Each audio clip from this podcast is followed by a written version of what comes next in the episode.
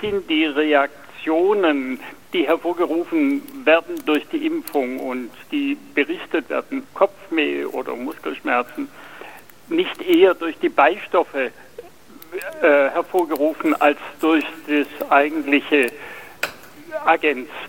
Und zwar äh, folgendes, ich habe mal eine Sendung gehört mit dem Gründer von CureVac bei Ihnen äh, äh, zur Person. Mhm. Und er sagte, dass äh, die RNA sei nach der Impfung nach wenigen Stunden fast nicht mehr nachweisbar im Blut.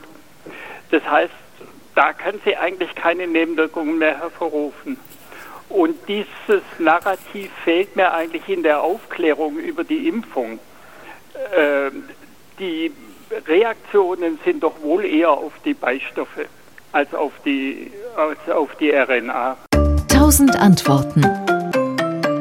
Herr Watzel, also Nebenwirkungen oder ja. Impfwirkungen, äh, woraus, wo, woher kommen die und was ist mit Beistoffen? Zum Beispiel also, fragt, haben wir auch noch eine andere genau. Hörerfrage, eine Hörerin, die fragt, ob zum Beispiel da auch Schwermetalle drin wären. Aber da können wir dann gleich noch drauf sprechen. Können.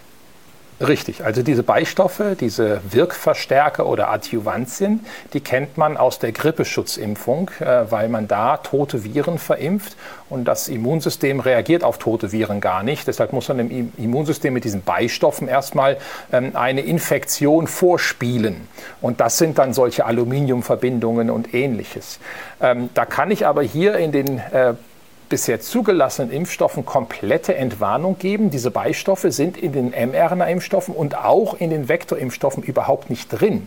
Und das hat den Hintergrund, dass die RNA, die bei den mRNA-Impfstoffen ja eingesetzt wird, selber als Warnsignal für das Immunsystem wahrgenommen wird und deshalb diese Impfstoffe komplett ohne Beistoffe auskommen. Und äh, worauf Herr Lorenz angesprochen hat, ja, die RNA ist sehr instabil. Das heißt, nach der Impfung, wenn sich da wirklich RNA über den Blutstrom im Körper verteilen würde, dann ist das innerhalb von ein paar Stunden komplett weg.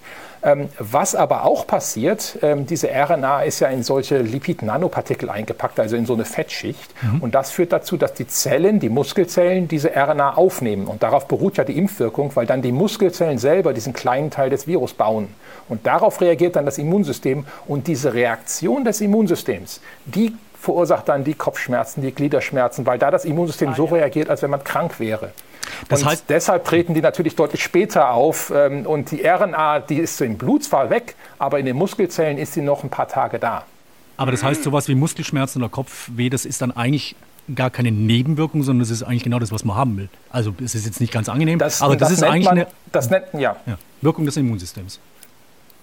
Genau, das nennt man eine induzierte Nebenwirkung, weil das beabsichtigt man sozusagen mit der Impfung oder das ist genau, äh, wird durch die Impfreaktion ausgelöst. Ähm, und deshalb ist es auch nach ein bis zwei Tagen bei den allermeisten Leuten weg. Man muss sich einfach nur darauf einstellen, dass das wirklich passiert. Ich sage immer, lassen Sie sich bitte nicht vor Ihrer Hochzeit oder vor einem wichtigen äh, Vorstellungsgespräch impfen. Mhm. Äh, wenn Sie sich am nächsten Tag so ein bisschen mal ins Bett legen oder es ruhig auf die Couch setzen können, dann ist das viel besser.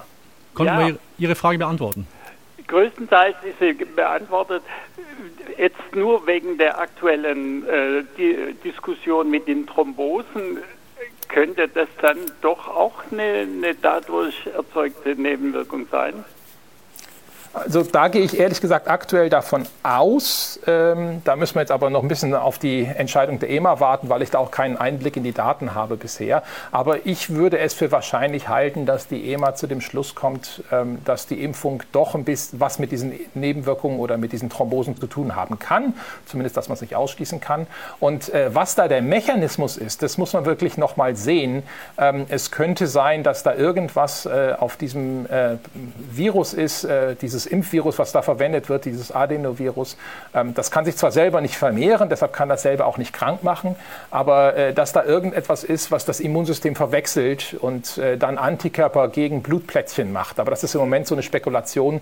Ähm, da müssen wir noch ein bisschen warten. Äh, das wird sicherlich auch nicht bei jedem auftreten. Das sehen wir schon. Es ist eine seltene Nebenwirkung, die jetzt ungefähr einen in 200.000 Geimpften betrifft. Ähm, und es wird wichtig sein, natürlich herauszufinden, bei wem das auftritt, dass man mhm. diese Leute von der Impfung dann ausschließt.